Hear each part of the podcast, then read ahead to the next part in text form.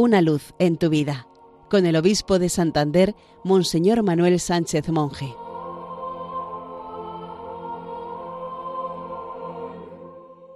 Queridos amigos de Radio María, feliz día del Señor.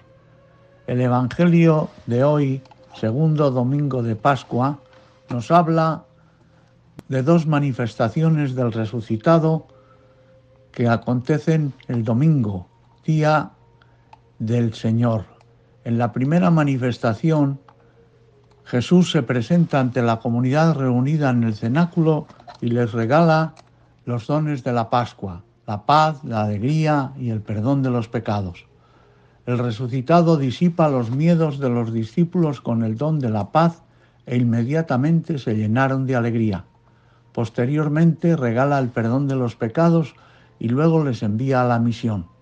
El tiempo de permanecer encerrados en casa ha terminado. Hay que salir a anunciar la buena noticia. Siendo frágiles y débiles, necesitan la fuerza del Espíritu Santo y Jesús se la da juntamente con la capacidad de perdonar los pecados en su nombre. En la segunda manifestación, Jesús resucitado ayuda a Tomás incrédulo a caminar hacia la fe. Tomás no admite el testimonio de la comunidad y quiere palpar las marcas indiscutibles de la pasión del Señor. Jesús le permite comprobar sus llagas gloriosas y Tomás se rinde con una formidable confesión de fe, Señor mío y Dios mío. Pero a continuación viene una bienaventuranza que a veces ignoramos. Bienaventurados los que crean sin haber visto. ¿Cuáles son nuestros miedos y nuestras dudas de fe? El Señor las puede disipar como se las disipó a Tomás en un momento y puede regalarnos la alegría de la fe.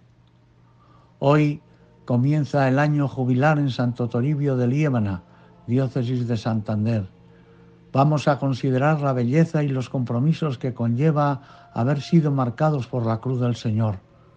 Por una parte, la cruz de Cristo nos recuerda que Dios nos ama en serio, hasta la entrega de su vida totalmente por nosotros, y con un amor también fiel y capaz de llevarnos de la muerte a la vida.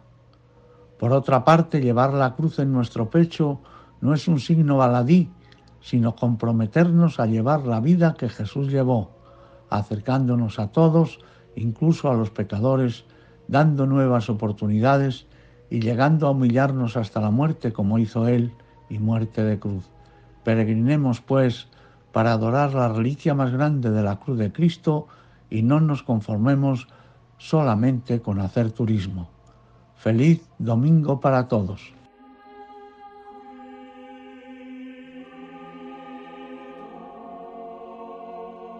Una luz en tu vida, con el obispo de Santander, Monseñor Manuel Sánchez Monje.